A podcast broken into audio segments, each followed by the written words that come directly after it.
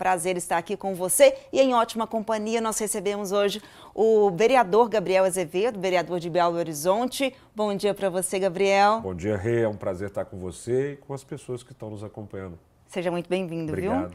Gabriel, gente, que tem três formações. Ele é formado em publicidade, em direito e em jornalismo. É nosso colega aqui também três formações, já foi professor, atuou também como professor de Direito Constitucional em três faculdades aqui de Belo Horizonte e está no segundo mandato como vereador aqui na capital. Um grande desafio que ele está enfrentando agora está à frente aí da CPI da BH Trans. Gabriel, nós nos encontramos ontem cedo na Câmara quando foi anunciado então a prorrogação da CPI por mais é, 30 dias, não é? Depois disso, ao longo do dia, vários outros acontecimentos. Conta pra gente quais são os fatos mais novos dessa CPI que todo mundo tem acompanhado. Olha, realmente é um desafio muito grande estar à frente de um mandato nessa cidade que eu gosto demais, que é Belo Horizonte. E uma das coisas que eu prometi, não apenas na última campanha em 2020, mas também em 2016, era abrir a caixa preta da BH Trans. Todo mundo nessa cidade sempre soube que há aqui uma máfia de ônibus, mas foi muito difícil reunir uma quantidade suficiente de vereadores para abrir uma comissão para investigar essa gente. E o que nós descobrimos nessas investigações é que o contrato que foi feito em 2008 e que tem um prazo de duração de 20 anos, com valores de 20 bilhões de reais, foi fruto de um cartel. Para quem nos acompanha de casa, deveria existir uma concorrência, porque se as pessoas competem entre si, o serviço ofertado para o cidadão é melhor. Mas não foi isso que aconteceu. Na verdade, as empresas têm uma relação familiar, um é sócio de uma, da outra, e todo mundo combinou o que ia acontecer ali. O resultado a gente vê na rua: ônibus atrasado, lotado, sem qualidade. E uma estrutura muito envelhecida da BH Trans que fez parte desse esquema no seu alto escalão. Tem gente competente por lá, mas a diretoria é gente que merece cadeia. O prazo de uma CPI é de 90 dias. E nós fomos fazendo um trabalho muito técnico, muito rigoroso, e fomos pedindo da Prefeitura e da BH Trans uma série de documentos. O principal era esse contrato do processo licitatório. O presidente da BH Trans perguntava, ninguém sabia. Nós fomos ao Ministério Público, ninguém dava informação. E na semana passada, depois que eu aumentei o tom, de repente não surgiu uma caixa preta, surgiram oito. Oito que foram entregues por um diretor investigado na sede da empresa. As caixas estão num cofre, a gente vai abrir na semana que vem, mas isso dá a exata medida do tamanho do esquema. O maior contrato da prefeitura estava desaparecido e a CPI conseguiu encontrar. Então, acho que a gente está colaborando muito com a cidade num tema que é muito precioso. Pois é, inclusive no próximo dia 22, uhum. vocês terão acesso Isso. a esses documentos, não é mesmo? Na presença é, da polícia, é. de representantes da BH Trans, Sim. promotoria e tudo mais. O que, que vocês esperam encontrar nesses documentos? Algum fato novo que possa ajudar no trabalho da CPI? Com certeza. Uh, uma das questões que a CPI tem visto de maneira muito clara é que há um conjunto probatório, há um conjunto de provas que evidencia que os empresários foram de tal monta arrogantes ao fazer esse esquema que em 2008 os contratos têm os mesmos erros de digitação. Foram protocolados no cartório no intervalo de 15 minutos, ou seja, como é que vários concorrentes estão na mesma hora no cartório para protocolar? Os CDs foram gravados no mesmo computador. E aí os empresários falam: não, mas isso já foi arquivado no Ministério Público em 2016. Também por isso nós fomos ontem ao Dr. Jarba Soares para contar para ele uma série de evidências de que esse arquivamento aconteceu de um jeito muito estranho. O inquérito ficou cinco anos parado, a pessoa não teve acesso ao documento como um todo. E a verdade, e aí a gente tem que falar de uma maneira muito clara, é que a Câmara Municipal no passado foi cúmplice. Foi cúmplice, porque os vereadores já deviam estar investigando isso, não investigaram. E aí por quê? Vamos falar também de um jeito muito objetivo, porque a relação entre os empresários e os vereadores não era lá tão abençoada. Ô Gabriel, é, vamos falar para o povão agora que depende do Isso. transporte público, né? Nós já andamos muito de ônibus para ir para a faculdade, a gente estava falando agora há pouco, é. né? Dessa luta nossa, eu que estudei lá no Cruzeiro, morava em Contagem, pegava ônibus, subia aquela Afonso Pena na porta do ônibus, porque não dava para entrar. Muitas das vezes descia pela porta da frente, ônibus lotado desde sempre, sou formada em jornalismo já tem 20 anos, imagina minha época de faculdade, ou seja, é. Esse problema do transporte público de Belo Horizonte é um problema de décadas, né? Para quem enfrenta esses mesmos problemas que eu enfrentei, que você enfrentou, ônibus cheio, sem ar-condicionado, sem a mínima estrutura, agora sem cobrador também, né? Ao fim dessa CPI, qual a esperança? Há uma esperança ah. para essas pessoas? O eu vou me permitir falar com a pessoa que está nos acompanhando de casa e que sofre nessa situação do ônibus. Como você falou, eu já peguei ônibus e sei que é que a gente calcular em que lugar você vai ficar na calçada para poder entrar primeiro e ter o benefício de sentar, de não ir esmagado entre as várias pessoas que estão lá. E nesse sentido, é importante eu te contar uma história. Essa capital que a gente ama foi planejada no final do século 20, 19, perdão. E ela foi feita seguindo os melhores preceitos de urbanismo que existiam. Quem vê o mapa da contorno de cima, vê um tabuleiro de xadrez. E logo no começo da capital, bondes, um sistema moderno de transporte. Isso foi melhorando até a década de 50, 60. Aí, gente, veio a ditadura. A ditadura tirou da nossa cidade a capacidade de escolher prefeito e vereador. E aí os empresários de ônibus, porque nós estamos falando das mesmas famílias, tá? Há 70 anos, quem cuida dos ônibus aqui é a mesma gente. E aí esse sistema de ônibus que surge na ditadura começa a simplesmente não respeitar as pessoas. Década de 60, 70, 80, 90, já no momento de redemocratização, a BH Trans surge, mas continua as mesmas pessoas. O que, a CPI pode te dar, você que está nos acompanhando de casa? Finalmente, a gente está mostrando, com um conjunto de provas, que há um esquemão. E aí o Ministério Público vai ter que punir essas pessoas, prender, indiciar. E mais, nós estamos com dois projetos de lei na Câmara que começaram a tramitar por conta da CPI. Quais? Um, obriga os empresários a voltarem a pagar os impostos que eles não pagam. Você acredita, Rê, que em 2013 foi feita uma lei na Câmara fazendo com que os empresários não paguem mais ISSQN e nem os CGO. É, é milhão, é milhão, milhão atrás de milhão. E um outro projeto de lei que vai obrigar o seguinte: empresa que deve para o poder público não vai poder operar na cidade. Tem empresa que deve, gente, quase um bilhão. Bilhão. E aí, na hora que a gente aprovar essa lei, não tem mais como essa gente continuar prestando serviço. Muitas, inclusive, foram multadas agora na pandemia, né? Não, é, é um esquema. Não, gente, no começo da pandemia, o senhor Célio Bousada, que era presidente da BH Trans, resolve, da própria cabeça, começar a adiantar passagem para os empresários. 220 milhões de reais, mas eles tinham que cumprir uh, com uma série de regras. Sim. Colocar ônibus no horário, não permitir lotação. Você que está acompanhando de casa sabe que isso não aconteceu. Então é nosso papel como vereador punir. Para além da CPI, tem um comitê de repactuação desse contrato. Eu me considero uma pessoa que tem o privilégio de conhecer mais de 90 países no planeta. Quando você chega em Paris e Londres, você não anda de carro. Você anda de ônibus, de metrô, de transporte coletivo. Por que, que lá funciona e aqui não? Tem que funcionar, porque a cidade de Belo Horizonte não vai dar certo se todo mundo resolver usar o próprio carro.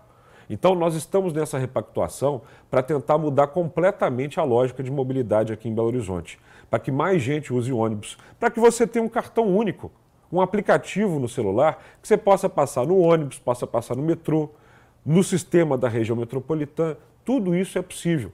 Não vai melhorar da noite para o dia. Mas se a gente não começa a fazer isso agora, não melhora única. Pois é, Nunca. a mobilidade na nossa capital precisa realmente ser melhorada, é. mas pessoas poderiam, inclusive, usar a bicicleta também, né? Inclusive, o vereador veio de bicicleta. Veio, Hoje é possível claro. andar de bicicleta em Belo Horizonte. É. A gente vai continuar a falar sobre o caso da BH Trans, mas só para a gente mudar um pouquinho, ah, pegando eu, esse gancho. Eu, cada vereador na Câmara tem direito a dois carros com um motorista. Eu respeito os colegas que optam por usar os carros com motorista, mas desde o primeiro dia do meu mandato eu abro mão disso e uso uma bicicleta, porque eu acho que um discurso político precisa ser alicerçado na coerência. Se eu prego que as pessoas não deveriam usar carro, tem que viver mais a cidade de uma maneira mais ativa, mas eu não fizesse isso, eu seria incoerente. Então eu uso bicicleta, moro aqui no centro, na Tupisco, Rio de Janeiro, para vir aqui para a Rede Record Televisão eu peguei ali a Tamóis, viaduto Santa Teresa, Rua Sapucaí, cheguei aqui em menos de cinco minutos. É uma bicicleta elétrica, que é um, um tipo de locomoção que tem que ser mais popularizado na nossa cidade. Não é todo mundo que tem um preparo físico, eu inclusive, para ficar pedalando o dia inteiro, subindo e descendo o morro, porque Belo Horizonte não é exatamente plana. A bicicleta elétrica permite com que você chegue muito rápido nos lugares. Eu vou no Barreiro, vou em Venda Nova, chego na Pampulha em 30 minutos a metade do tempo que alguém pode gastar no carro na hora do rush, na hora em que está todo mundo preso no estacionamento. Se você tivesse menos gente no carro e mais gente pedalando, melhor para a cidade, sem poluição, melhor para as pessoas que criam uma vida mais saudável e, sobretudo, melhor para o trânsito. Porque se todo mundo, eu vou insistir nisso, insistir em usar o carro, a cidade não vai destravar. Amsterdã enfrentou esse problema e hoje é uma cidade conhecida pelas bicicletas. Paris está sendo revolucionada. As pessoas estão andando mais de bicicleta e deixando o carro ah, não dá porque é montanhoso. Dá sim, fica o desafio. Quer pegar minha bicicleta elétrica emprestada e dar uma pedalada para ver? Vários amigos meus já aderiram a esse modelo. Gabriel, a gente poderia entrar aí num outro assunto, que é a questão de ciclovia, mas eu quero voltar a falar da BH Trans, porque hum. tem se falado, então, no fim da BH Trans, Sim. criação da Superintendência de Mobilidade. O que, que mudaria com isso? Muda no seguinte, eu estou vendo ali no nosso cenário aqui um conjunto de imagens de Belo Horizonte. Todo mundo conhece o Belvedere e o Buritis. Vou pegar esses dois exemplos. Até a década de 90, tinha altura ali, não, não tinha prédio, era um, um bairro muito baixinho. Na hora que você começa a ocupar o terreno da cidade sem planejamento adequado, você tem o trânsito. Então, o que, que muda? A BH Trans está quase que apartada da estrutura da prefeitura. Nós vamos pegar aquela estrutura, acabar com ela, e na Secretaria de Planejamento Urbano que é o que pensa a ocupação da cidade, nós vamos criar uma superintendência de mobilidade. Para quê? Para que as duas coisas se casem. Os problemas do passado a gente tem que começar a resolver, mas não podemos gerar mais problemas para o futuro. Os bairros têm que ser planejados, os acessos têm que ser planejados, porque senão, na hora que surge um belvedere cheio de prédio e você tem só a senhora do Carmo chegando lá, vai dar o quê? Trânsito. O Buritis, na hora que sobe, é um bairro com dois acessos todo mundo fica preso na Mário Werneck. Tem a, a, instituição de ensino, tem todo um conjunto de moradores. E se você não pensa esse planejamento urbano, vai ter trânsito. Então a primeira mudança é essa: somar a autarquia que cuida da mobilidade ao planejamento urbano. Segundo, a criação de fundos específicos para subsídio. Hoje, o ônibus aqui na capital funciona assim: quem paga gera todo o sistema funcionando. Você não tem um fundo. Pensa no lixo. Você você paga pelo lixo que estão recolhendo na sua casa de acordo com a quantidade de sacos que recolhe? Hum. Não. Existe uma taxa pública e todo mundo, ou quase toda a cidade, tem um processo de recolhimento de lixo. É assim que funciona na maioria das cidades. Você tem um modelo de financiamento do transporte que permite um equilíbrio. Em Belo Horizonte, não. Só as pessoas que estão pagando mantêm aquilo. E a passagem vai subindo, as pessoas não dão conta mais de pagar, optam por aplicativos, motos, e aí nós precisamos de um subsídio, ou seja, de um valor total. E essa superintendência também, a gente quer que opere com fundos para melhorar essa questão do transporte. E eu poderia ficar aqui falando horas do que melhora para a gestão pública nessa criação de superintendência, mas o que importa para as pessoas que estão nos ouvindo é nós vamos parar de criar problemas para o futuro e vamos continuar resolvendo, começar a resolver os problemas que foram criados no passado. E ter uma, uma passagem mais acessível, assim claro. a gente espera, porque a passagem de Belo Horizonte é bem salgada. Mas Segunda quero... maior Pois é. Entre as capitais. Eu quero chamar a atenção aqui agora, Gabriel, porque eu imagino que muitos servidores, muitos funcionários da BH Trans estão nesse momento nos acompanhando, porque há uma preocupação por parte deles Sim. também, né? Como fica a partir daí, havendo a extinção da BH Trans? Eles serão reaproveitados, continuarão uhum. é, na superintendência ou não? O que, tem, o que você tem falado a respeito disso? Eu aproveito até a, a, o espaço aqui para dizer, às vezes eu posso ser realmente muito duro nas minhas declarações, porque na hora que eu vejo um diretor da BH Trans aparecendo com oito caixas que estavam sumidas, isso é coisa de polícia, é bandido. Um homem desse não pode estar na BH Trans. Agora, eu reconheço que dentro da BH Trans existem pessoas fabulosas. Eu cito a Eveline, que é uma servidora lá que planeja essas questões de ciclovia e mobilidade ativa, pouquíssimo ouvida, pouquíssimo aproveitada. Tem a Deusuit, que é outra também muito importante ali dentro, e uma série de servidores que são muito qualificados. Nem se eu quisesse, e eu não quero, os direitos adquiridos dessas pessoas poderiam ser destruídos. Ou seja, tudo que eles têm será mantido. Mas nessa nova superintendência, as pessoas que foram serem contratadas, as novas, vão passar para o novo regime. Eu tive cerca de sete reuniões com sindicatos e funcionários para a gente emendar o texto e garantir algumas coisas que eles queriam. Foram feitas cinco emendas que dão uma garantia ah, do tempo de carreira, dos valores que eles têm. Tudo isso vai ser mantido na, no reaproveitamento da Superintendência de Mobilidade. Mas é claro, as pessoas que vão começar a ser contratadas por esse novo lugar terão um regime diferenciado. A BH Trans é uma empresa com servidores de tempo de casa muito antigo. Nós temos pessoas lá que trabalham há 30 anos. Célio Bousada, por exemplo, estava lá há muito tempo e tal. Então, a expectativa é que em 5, 10 anos, 80% dessas pessoas se aposentem. Elas vão se aposentar. Então, não há risco, e eu garanto isso aqui, não há risco para quem está lá de perder emprego, de perder os direitos que tem hoje. Mas eu quero também lembrar aos servidores da BH Trans que eles não servem a si próprios, eles servem à cidade. Eu sempre dou o exemplo dos próprios vereadores na Câmara Municipal. No final do ano passado, teve uma reunião, ah, vamos aumentar os nossos salários. Eu falei, eu não faço isso. No meio de uma pandemia, as pessoas não conseguem pagar as próprias contas estão passando dificuldade e a Câmara vai se conceder um aumento, então a gente congelou o salário, acabamos com verba paletó, acabamos com verba indenizatória, acabamos com privilégios. Nós estamos fazendo isso com a gente na Câmara. Não vamos fazer isso com os outros? Claro. Quem escolhe a vida pública, e está aqui alguém que escolheu a vida pública, tem que entender que funcionarismo público não é para enriquecer, não é para ficar sugando o cidadão. Não, nós temos um problema grave no Brasil.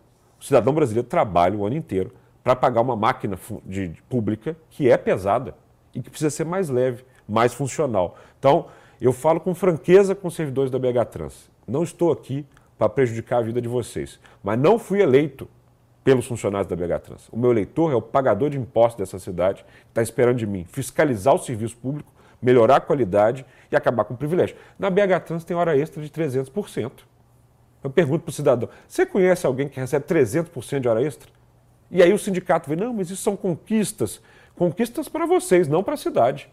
Eu trabalho para a cidade, eu não trabalho para a BH Trans. O Gabriel, você comentou ontem, é, após a, a CPI, é, já estão te chamando. É, você comentou ontem, após a CPI, que haveria a possibilidade de pedir a prisão preventiva de alguns investigados que continuam na BH Trans. Sim porque elas estariam interferindo nas investigações, né? Quem são essas pessoas e de que forma elas estariam interferindo nos trabalhos da CPI? A gente identificou uma trinca de personagens na BH Trans que foi responsável por um conjunto de tragédias que a cidade tem vivendo. Célio Bousada, que foi presidente, inclusive, de 2017 até esse ano. Daniel Marques, que era diretor, e o Adilson, também Eupídio, também diretor. Essa trinca tem um grande poder dentro da BH Trans e é incrível que o Célio sai da presidência e vira assessor do atual presidente, trabalhando contra o Diogo Prosdóximo. Você vai me dizer que esses três não sabiam onde é que estava o processo licitatório? Sabiam, tanto que levaram as caixas para lá. Eu já falei com o prefeito, publicamente, o prefeito tem que agir para tirar essas pessoas de lá. Estão atrapalhando a investigação, estão atrapalhando a gestão do presidente Diogo Prosdóximo e isso tem que acontecer já. Se não acontecer rápido pelo Poder Executivo, nós vamos atuar para pedir, estou falando aqui, a prisão dos senhores. Os senhores estão fazendo mal a Belo Horizonte, eu não tolero isso. Inclusive, o Adilson vai na semana que vem na CPI contar para a gente que ideia foi essa de descobrir onde é que estavam as caixas. Ai, vamos dar uma respirada e mudar de assunto, então? Estou bravo aqui, né? Não sou tão bravo assim, não, mas é porque é o meu papel como vereador ser coerente com o que eu prometi para as pessoas. 13.088 cidadãos de Belo Horizonte foram na urna me escolher, uhum. ouvindo que eu falasse, ó, vamos abrir a caixa preta. Uma não, né? São oito, estamos abrindo. Pois é, vamos aguardar a abertura dessas caixas. Então, mudando de assunto, uhum. quem mora em Belo Horizonte, quem mora na região metropolitana, ou mesmo quem veio até a capital é, conhecer né, os nossos pontos turísticos, provavelmente já ouviu falar de um edifício icônico que nós temos aqui, né, que é o condomínio JK lindíssimo, fica é. na região, uma região nobre, inclusive da cidade, projetado por ninguém mais, ninguém menos que Niemeyer em 1952. Eu queria que você falasse um pouquinho dos trabalhos, né? O que que você tem tentado fazer uhum. com relação ao JK, o que, que, pode haver de mudanças lá, porque acho que na semana passada mesmo você esteve no local, a possibilidade do edifício é. ser tombado, não é isso mesmo, Gabriel? É. Olha, eu tenho uma grande paixão pelo patrimônio da nossa cidade. Belo Horizonte é muito especial porque foi planejada para ser capital de Minas Gerais, tem toda uma primeira fase com estilos ecléticos, com estilos de arte deco. E a partir da década de 40, quando o JK foi prefeito, a nossa cidade foi o berço da arquitetura modernista brasileira. Uma palavra só, Pampulha. em volta de um lago, uma igreja, uma casa do baile, um cassino. Não existia em lugar nenhum do mundo. E a gente inventou um estilo aqui. Esse estilo, quando o JK era prefeito, marcou a nossa cidade. Dez anos depois, quando ele vira governador, ele começa também a atuar na capital para salpicar a cidade de símbolos. O edifício do Benji, ah, ali na Praça 7, que hoje é o P7 Criativo, o Colégio Milton Campos, o Estadual Central, e o Conjunto JK, que é, até pouco tempo tinha um relógio no topo, que a cidade inteira tinha como referência, foi pensado na década de 50 para reinventar Belo Horizonte. Na hora que vocês veem a foto daquele momento, era um tantão de casinha, tudo baixinho, e aquele pum, aquele bloco ali muito maciço, pensado para ser residência, hotel, museu, piscina, arte, restaurante, bar, uma cidade dentro da outra. O que acontece é que a ditadura chegou, a obra atrasou, e quando ela foi concluída, o ambiente já não era exatamente aquele que o Niemeyer pensou. E também havia toda uma estigmatização de quem estava morando lá, porque eram apartamentos pequenos, não eram para famílias muito grandes, e aí a ditadura começou a mal falar aquele ambiente. Mas fato é, é que nós temos ali uma peça de arquitetura muito única em Belo Horizonte. E aquele edifício, por incrível que pareça, não é tombado, ou seja, ele não é preservado com dispositivos próprios. Como membro do Conselho de Patrimônio Público de Belo Horizonte, eu puxei uma audiência na Câmara vários moradores, que tem inclusive um coletivo muito legal que chama Viva JK, para a gente iniciar o processo de tombamento do prédio. Porque a partir do momento que ele é tombado, para os moradores é muito bom. Para não ter mais IPTU, diminui a conta do prédio e sobra mais recurso para eles fazerem as obras que precisam ser feitas. Ali não é só um prédio, tem uma parte que é pública, que é da cidade. Tem que virar museu de arte, tem que virar um espaço de convivência. E o JK é uma história que merece ser contada no cinema. Porque você tem uma síndica lá que está no poder há 40 anos e ninguém consegue acessar a dona. Sabe? Eu já tentei falar com ela, não consigo. E as histórias que rondam as eleições que ela participa é coisa de cinema. Então a gente tem que tombar aquele prédio que é um bem da cidade de Belo Horizonte. Pois é, ela está lá há mais de 37 anos, é. foi reeleita agora para uma nova gestão em 2020 e a votação foi marcada por uma polêmica é, devido a uma taxa de 4 milhões de reais para que foi imposta, inclusive, é. pela administração para que um, um, outro grupo, uma outra chapa concorrente pudesse participar, né? É realmente é um valor que eu até, quando soube dessa informação, não estava acompanhando, eu chamei o produtor e falei, vem cá, Pablo, é isso mesmo? Você não escreveu errado? Surpreendente. É, impossível ter acesso a ela? Em que sentido? Vocês nunca conseguiram conversar? Já tentei marcar a... várias reuniões com ela. Ela é praticamente uma prefeita. Por quê? Porque ali você tem um conjunto de moradores que somam uma quantidade maior do que vários municípios de Minas Gerais. E Dona Maria só tem paralelo com Fidel Castro na permanência no poder. Porque 40 anos de síndica me ajuda, pô. Democracia é mudança. Eu fui síndico dois anos. Já fala, não, agora está na hora de passar o bastão. 40 anos? com toda uma estrutura de poder em volta, que as pessoas sentem medo da Dona Maria.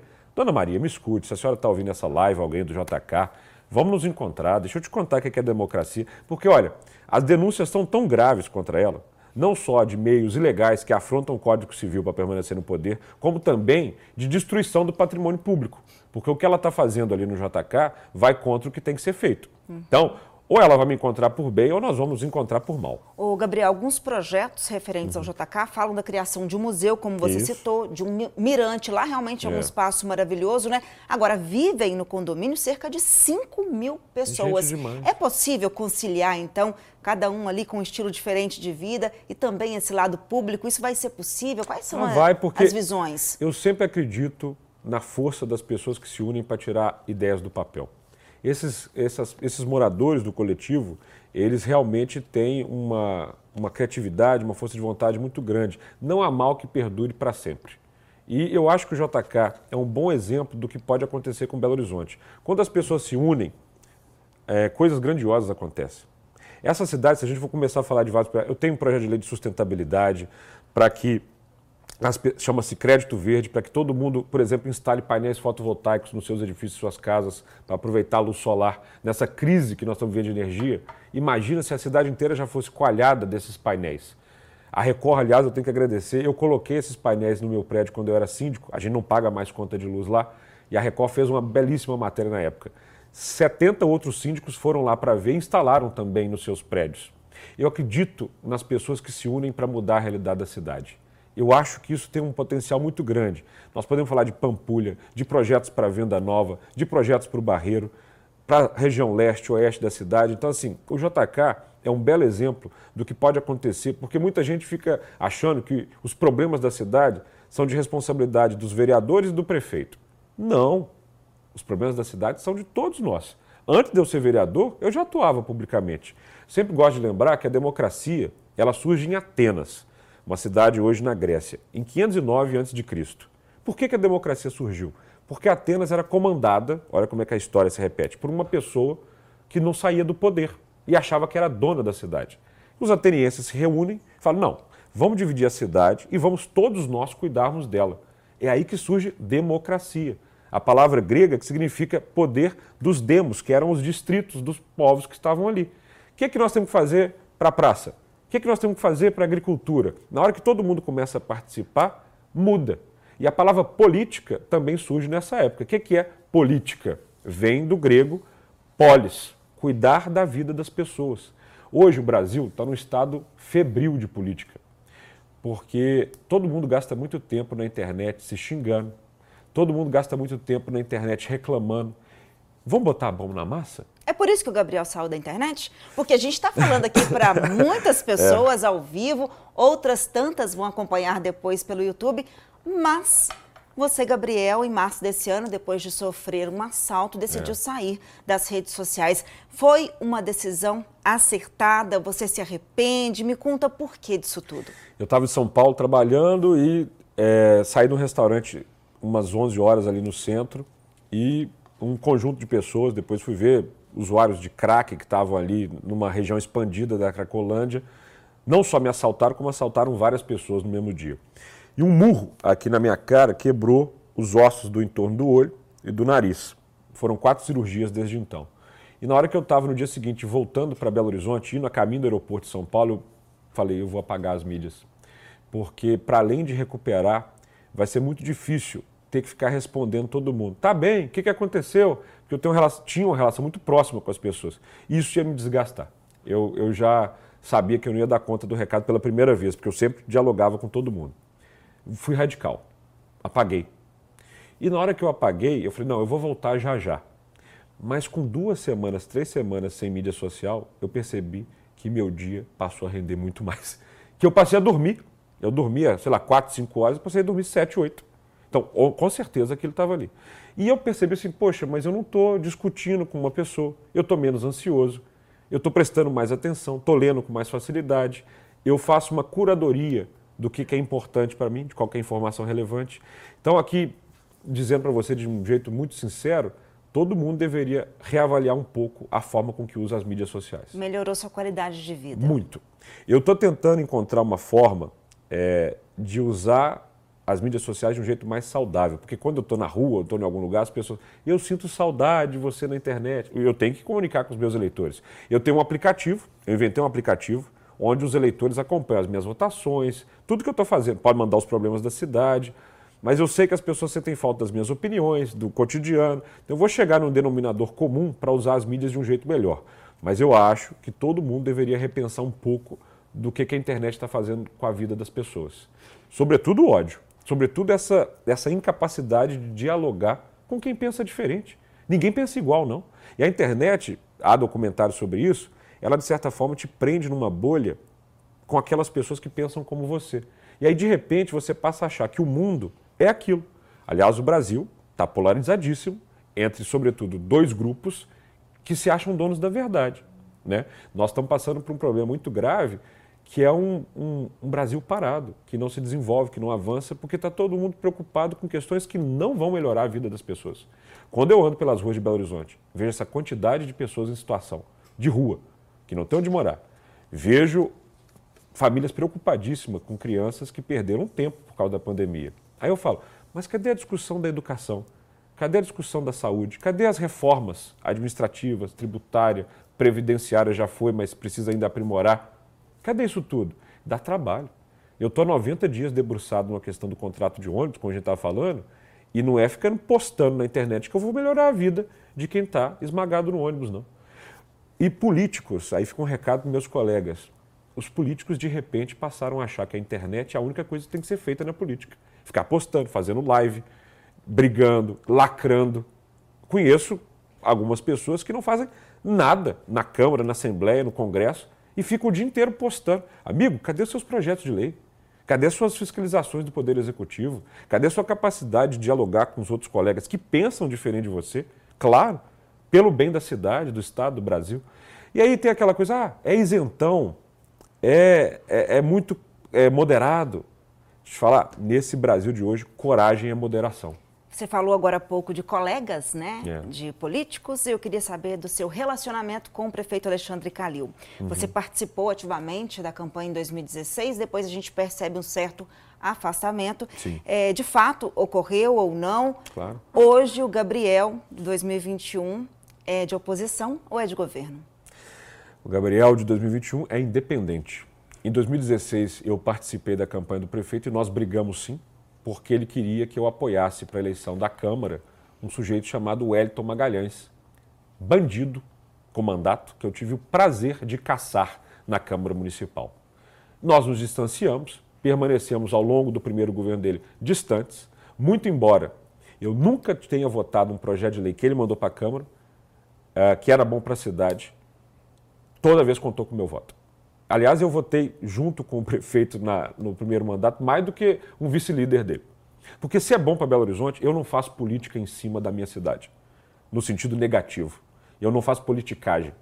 Então, nós passamos o primeiro mandato distante. Choveu torrencialmente em 2020, você se lembra disso. Uhum. Ele foi na Câmara.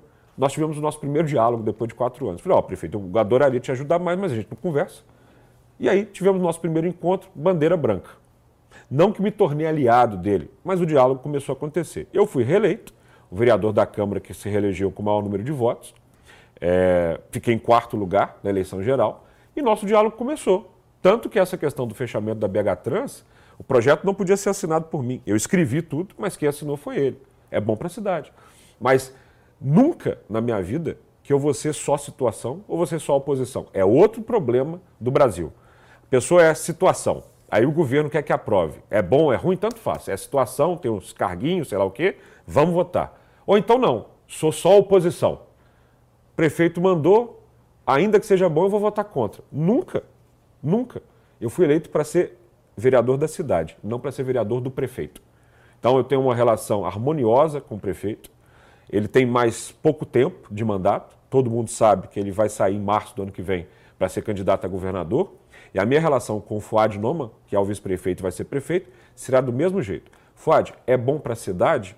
Vamos em frente. É ruim? Conta com a minha oposição. Não parece a coisa mais acertada a ser feita? Se é bom, vamos. Se é ruim, não vamos. Agora, no Brasil, mais uma vez, isso parece estranho quando não deveria ser. As pessoas que estão nos acompanhando poderiam se imaginar no meu lugar. Você foi eleito pela cidade para ser vereador. Seu papel é representar as pessoas na Câmara, legislar, fazendo boas leis, e fiscalizar a prefeitura. Aí, de repente, eu estou com um bom diálogo com o prefeito. Um secretário dele, um diretor dele na BH Trans, fez algo que não deveria ser feito. Eu não vou contar? Mas vou mesmo. Claro. Querendo saber de você agora, Gabriel. Não. O seu nome foi citado né, no último pleito como um possível candidato à Prefeitura de Belo Horizonte. Depois você acabou saindo como vereador. E agora a gente quer saber né, na, na nas próximas eleições, qual a sua expectativa? Seu nome sai como prefeito? Gente, Candidato a prefeito? Mas é cedo ainda, não? Nós é, acho que a gente já, você já deve estar pensando sobre o assunto, eu imagino. Eu vivo planejando sempre, é importante. Então, quando eu me elegi em 2016, as pessoas falavam o tempo inteiro, de maneira mentirosa, que eu iria abandonar o mandato dois anos seguintes para ser candidato a deputado. E eu falava, de jeito nenhum, eu não abandono cargos em que a população me colocou. Quatro anos de vereador, falei, vou me candidatar à reeleição. E prometi duas coisas. Não vou abandonar, então ano que vem ninguém espere ver minha carinha na urna, porque eu não vou largar o mandato de vereador para ir embora. Eu não concordo com isso. Então vou ficar quatro anos até 2024. Mas também prometi que não serei candidato de novo à reeleição de vereador. Mas, obviamente, haverá um pleito em 2024. Ninguém é candidato de si mesmo tudo é uma construção coletiva. Eu só sei que eu quero continuar cuidando muito da nossa cidade. Porque eu gosto de Belo Horizonte, vivo aqui, sou morador aqui, tem muita coisa que pode melhorar e eu acho que eu posso, de certa forma, contribuir. Eu estou agora selecionado para um mestrado na London School, lá em Londres, não vou viajar, vou fazer à distância, um mestrado de cidades. Como transformar uma cidade num lugar mais desenvolvido, como conciliar a ideia de desenvolvimento social e desenvolvimento econômico, como melhorar a mobilidade, quais são as soluções mais inovadoras para a saúde, como é que a gente pode melhorar a sustentabilidade. Belo Horizonte tem que ser um lugar mais sustentável. Então, assim, ideias não faltam. Eu quero realmente tirar essas ideias do papel, mas política não se faz sozinho. Eu acho é que a gente está precisando de muito diálogo. Nessa última eleição de prefeito, né, do ano passado, eu ficava impressionado com a qualidade do debate. O que, que tem a ver Bolsonaro e Lula com Belo Horizonte? O que, que tem a ver um, uma briga que não para na internet com quem está passando fome em Venda Nova? O que, que tem a ver o lacrador da internet com as enchentes que continuam acontecendo? Então, em 2024, eu quero realmente elevar o debate. Eu quero passar os próximos quatro anos já começando a tirar do papel tudo que eu prometi. E estou fazendo isso. Mas em 2024, eu acho que a nossa cidade vai ter uma oportunidade única, depois da eleição presidencial do ano que vem, de retomar algumas coisas que Belo Horizonte deixou no passado. E na década de 40, BH era a grande novidade do Brasil. Um centro modernista, o JK fez a Pampulha, mas não fez só a Pampulha, não. Quem passa pela Antônio Carlos vê o IAPI. Ele, constru... ele conseguiu construir soluções para habitação, fez restaurante popular. O JK ele conseguia conciliar um cuidado da elite e dos mais pobres, do desenvolvimento econômico e do social. Foi um grande prefeito, um grande prefeito. Belo Horizonte teve grandes prefeitos. E a gente precisa cuidar da nossa cidade para projetar Belo Horizonte para o mundo. Se tem uma coisa que me incomoda é eu chegar em algum lugar fora do Brasil. Ah, do Brasil? De onde? Do Rio ou de São Paulo? Uhum. Não. As pessoas vão passar a perguntar se do Rio de São Paulo ou de Belo Horizonte. Porque a nossa cidade tem tudo para ser um grande cartão postal do Brasil. É o que todo nós, todos nós queremos, né? É Já temos aí. lugares lindos aqui na nossa capital e queremos sim uma cidade que traga melhor qualidade de vida é. para a população. Foi ótimo ter você aqui, ah, Gabriel. A gente falou de assuntos tão importantes para o Belo Horizontino, né? Falamos da questão dos ônibus, mobilidade, falamos de rede social, fizemos um alerta é. para a qualidade de vida das pessoas, falamos sobre o icônico JK, assuntos que todos vão continuar acompanhando durante a nossa programação aqui na Record TV Minas, né? Nas nossas redes sociais também. Muito obrigada pelo seu tempo aqui conosco, foi ótimo. Foi ótimo e o último recado é, para além de mídia social, agora que está todo mundo sendo vacinado e essa pandemia está ficando para trás, o que eu quero é correr pela cidade. Antes da pandemia começar, eu fiz uma série de atividades nas praças de Belo Horizonte sobre democracia. Então, tinha dia que a gente reunia 600 pessoas numa praça que nunca se viram para discutir, dialogar, se conhecer. Quando isso passar no ano que vem, eu quero começar a rodar os 487 bairros de Belo Horizonte, as nove regiões, porque a política não é feita digitalmente, uhum. é feita com sola de sapato, saliva e olho no olho. Então, quero abraçar, quero cumprimentar, quero conhecer mais a nossa cidade, quero rodar por Belo Horizonte e quero voltar aqui para bater papo com você. Que ótimo, obrigada. Tá, tá dado o recado, então. Olha, Obrigado. agradeço demais a companhia de todos vocês. Quinta que vem tem outra live, você já sabe o horário, às nove e meia da manhã. Um ótimo dia. Tchau, tchau. Tchau.